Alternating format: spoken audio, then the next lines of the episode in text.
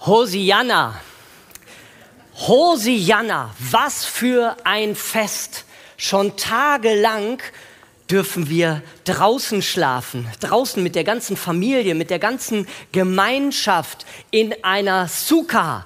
Das ist so ein Gestell, wie soll man das beschreiben, aus Ästen und Blättern und so weiter, in einer Laubhütte. Wir haben Laubhüttenfest. Tagelang schon dürfen wir den ganzen Tag feiern und singen und tanzen und die Gemeinschaft genießen und das alles, weil wir uns erinnern an die Zeit der Wüstenwanderung. Das Dach unserer Sukkah ist extra ganz fein nur mit Stroh ausgelegt, sodass wir jederzeit den Sternenhimmel sehen können. In jeder Nacht dürfen wir Kinder nach oben durch die Äste gucken und den Sternenhimmel sehen.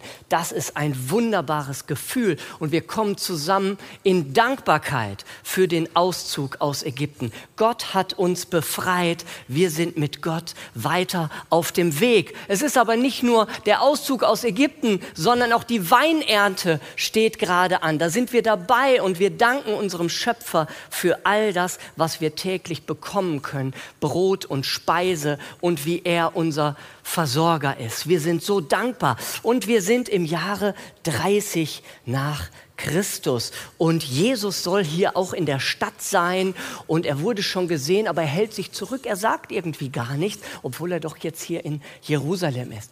Also, und dann beobachtet man tagtäglich so eine bestimmte ähm, Prozession. Also die Priester und die Leviten, die haben ja so Aufgaben und dann gehen sie also ähm, äh, hinunter zur Quelle zum Teich Siloa. Und da wird ein goldener Krug genommen und der wird gefüllt mit dem kostbaren Wasser aus dem Teich Siloa und der wird ganz nach oben gebracht in einer Prozession. Und überall stehen die Menschen links und rechts und rufen Hosianna. Und dann geht er hoch zum Brandopferaltar und da wird ein Brandopfer dargebracht.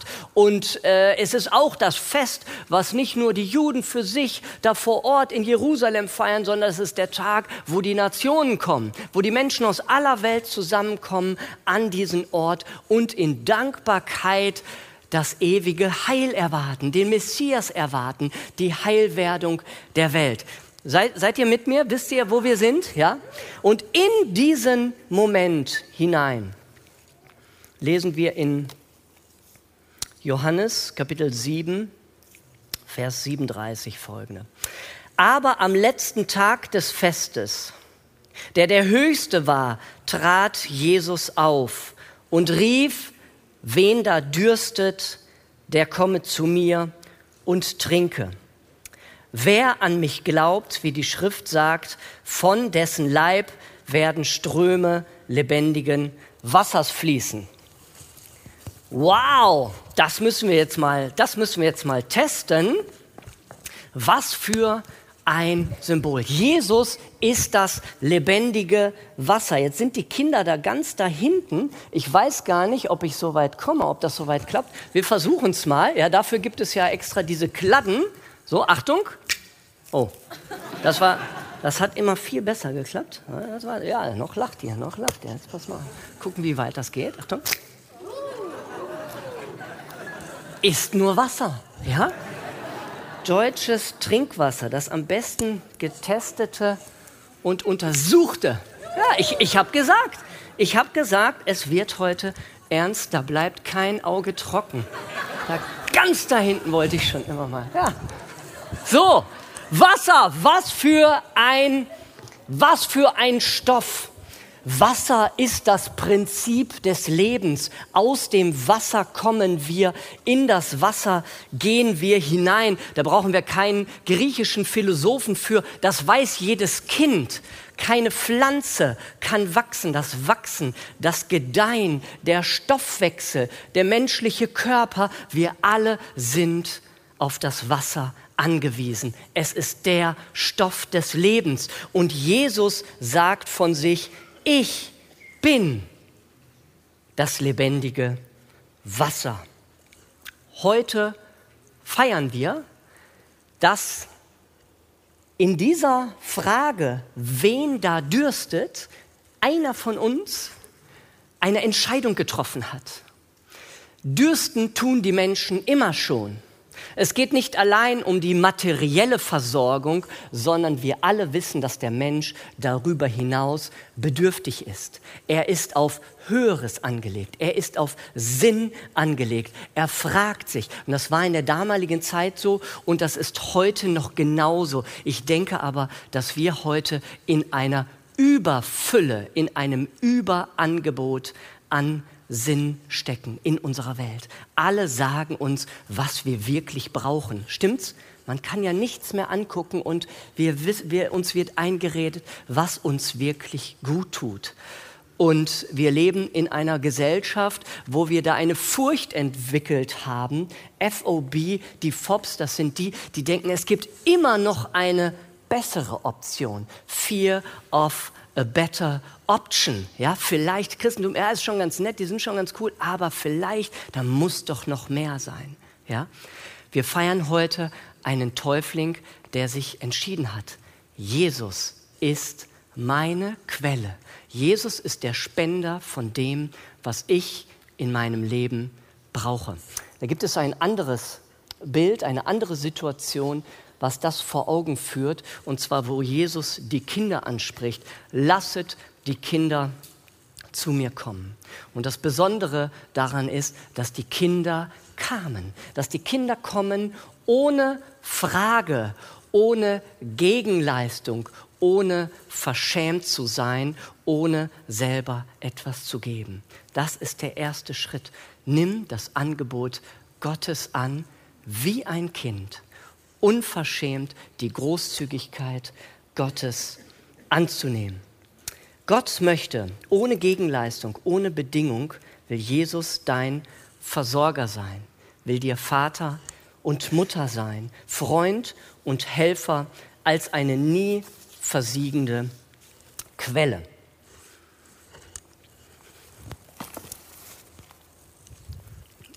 Es geht weiter. Das war noch nicht alles. Ich muss mich aber ein bisschen selber schützen. Das war jetzt eine doofe Reihenfolge. So. Jetzt wird es noch ein bisschen mutig, äh, noch ein bisschen schwieriger mit den Tannendecken. Ich wollte ja eigentlich Schnee,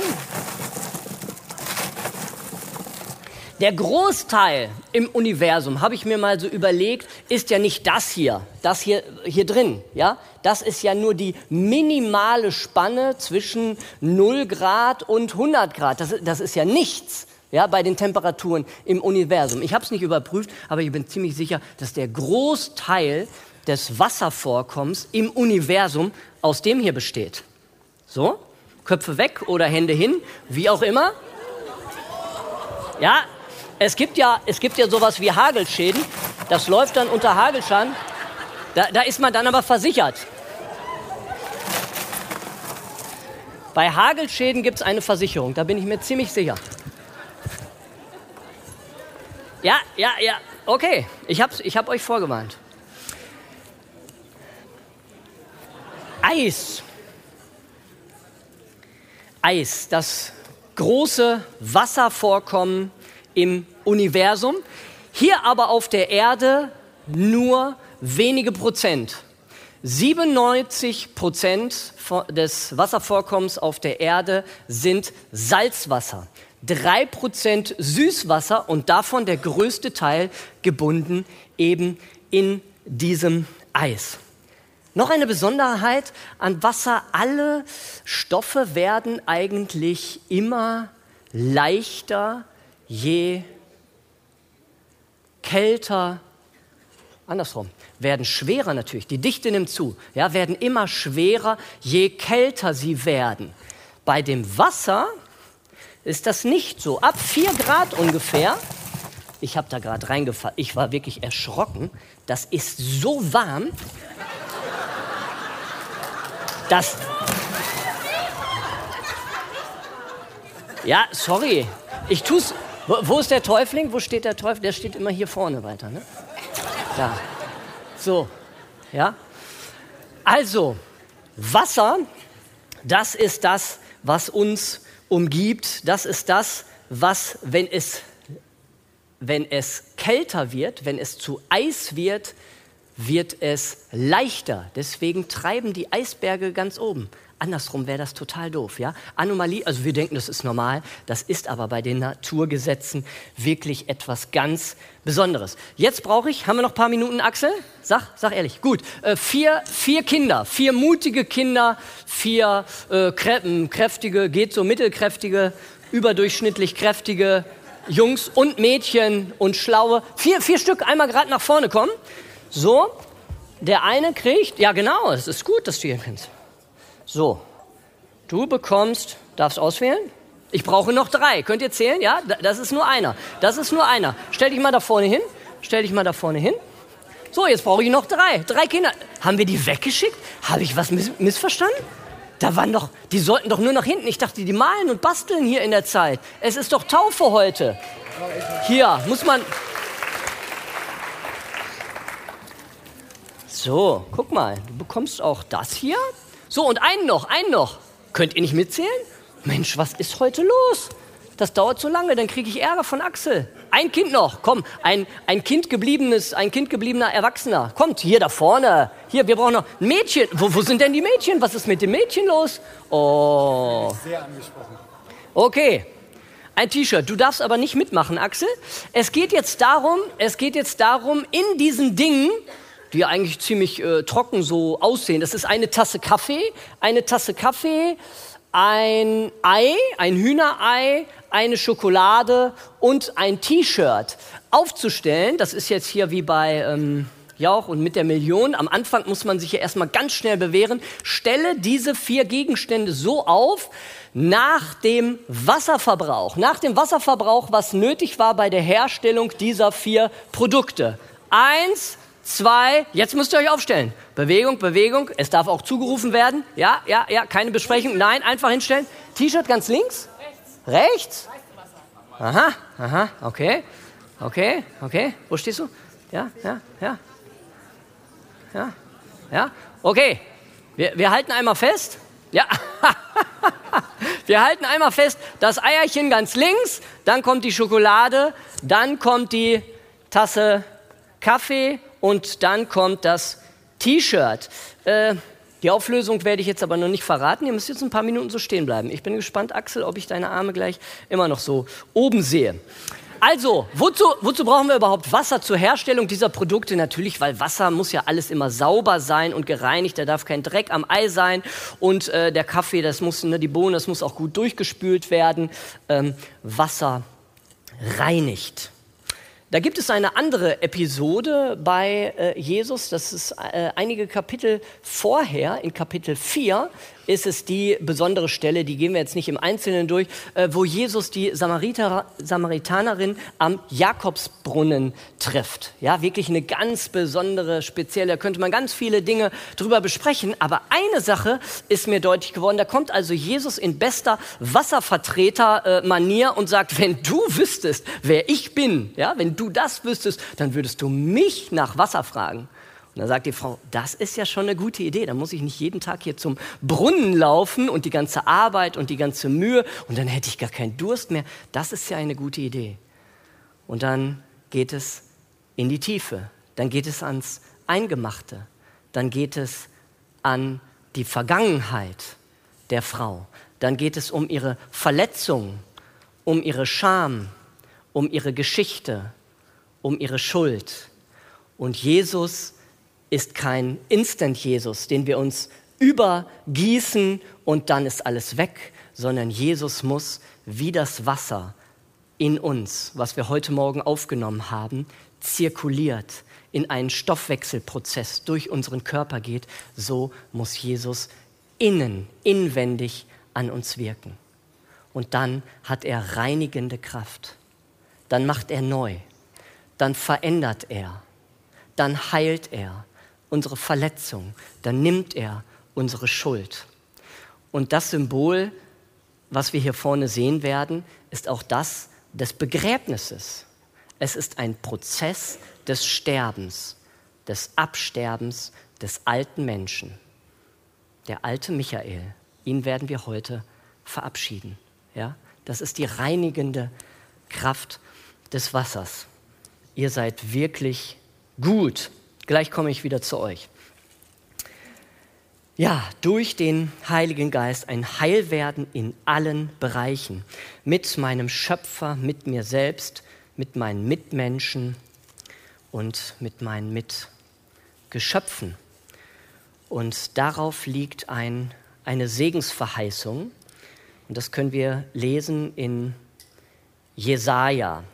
Jesaja, Kapitel 58, ab Vers 10.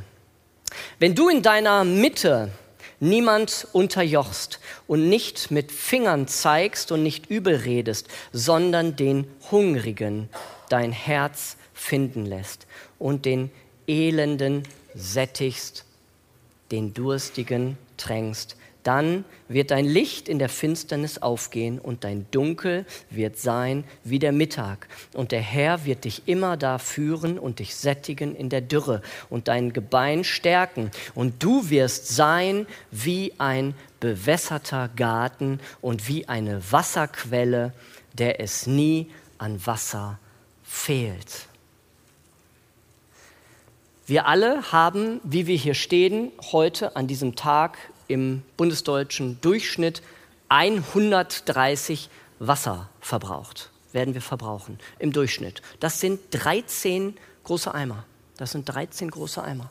Das ist schon wirklich eine Menge für jeden Einzelnen. Aber Zähne putzen, essen, trinken und so weiter. Was wir aber hier sehen, ist der Zusammenhang des virtuellen Wassers, des Wassers, was man nicht sehen kann. Und das ist, jetzt muss ich einmal gerade nachgucken, das ist fast richtig. Die Kaffeetasse, da habt ihr ein nicht ganz so schlechtes Gewissen gleich beim, an der Kaffeetheke. Das sind 140 Liter. 140 Liter muss man sich aber mal klar machen. Da sind 0,2, also 700 solcher Tassen. 700 solcher Tassen sind notwendig, damit das Kaffeepulver für eine einzige Tasse produziert werden kann in der Herstellung. Ein Hühnerei, also das hier würde ich mal sagen, das hat gar keinen Wasserverbrauch, weil das vom Nachbarn ist und die Hühner halten einfach immer den Kopf nach oben, wenn es regnet und ansonsten äh, trinken sie vom Boden. Aber ein industriell hergestelltes äh, Hühnerei hat einen Wasserverbrauch von 200 Litern. Dann kommt die Tafel Schokolade Kakao, sehr großer, sehr starker Kakaoanteil hier, 1700 Liter und völlig richtig, habt ihr genau richtig gemacht, 2500 Liter das T-Shirt und dann noch das Färben und so weiter. So kommen also an einem einzigen Tag 4250 Liter pro Person, pro Haushalt zusammen. Ja? In diesem Moment sind es 900 Millionen, sind es eine Milliarde Menschen, die kein Trinkwasser haben und 2,7 Milliarden Menschen, denen ein Zugang zu sanitären Anlagen fehlt. Leute, das kann uns nicht gleichgültig sein. Es gibt von World Vision äh, zum Beispiel dieses äh, Projekt 6K, was sich dafür einsetzt. Warum 6K? Sechs Kilometer musste man dafür laufen und sechs Kilometer ist es in bestimmten Regionen, dass man einen Eimer Wasser holt. Ja? Einen Eimer Wasser, sechs Kilometer, das ist der Durchschnitt in diesen Regionen. Ich danke euch.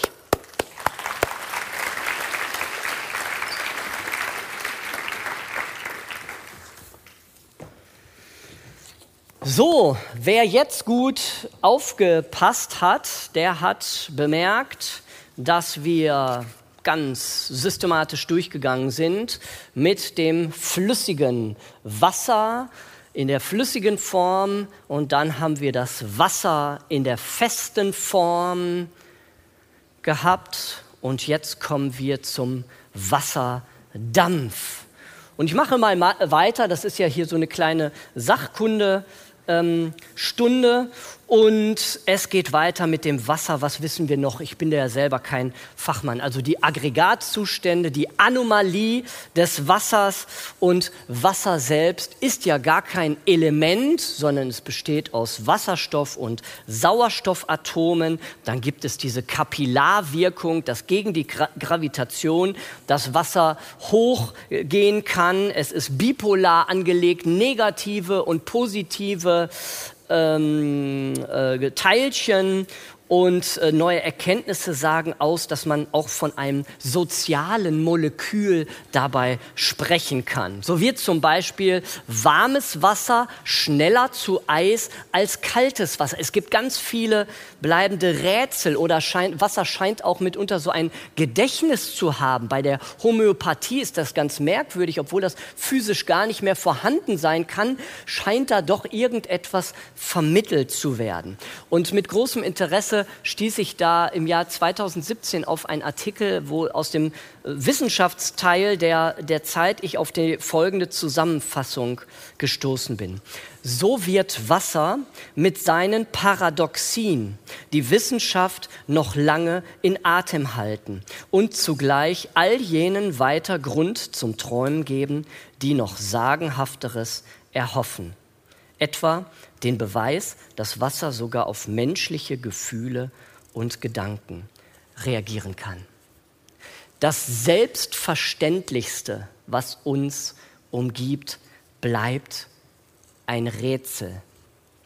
Ich weiß nicht, ob ihr diesen letzten Gedanken so mit mir verfolgen könnt, aber ich lese einmal weiter im Johannesevangelium, den letzten Vers. Und da sagt Johannes, äh, da sagt Jesus ziemlich gegen Ende, das habe ich euch in Bildern gesagt. Wasser, Brot, Tür, Licht. Das habe ich zu euch in Bildern gesagt. Es kommt aber die Zeit, dass ich nicht mehr in Bildern mit euch reden werde, sondern euch frei heraus verkündigen von meinem Vater.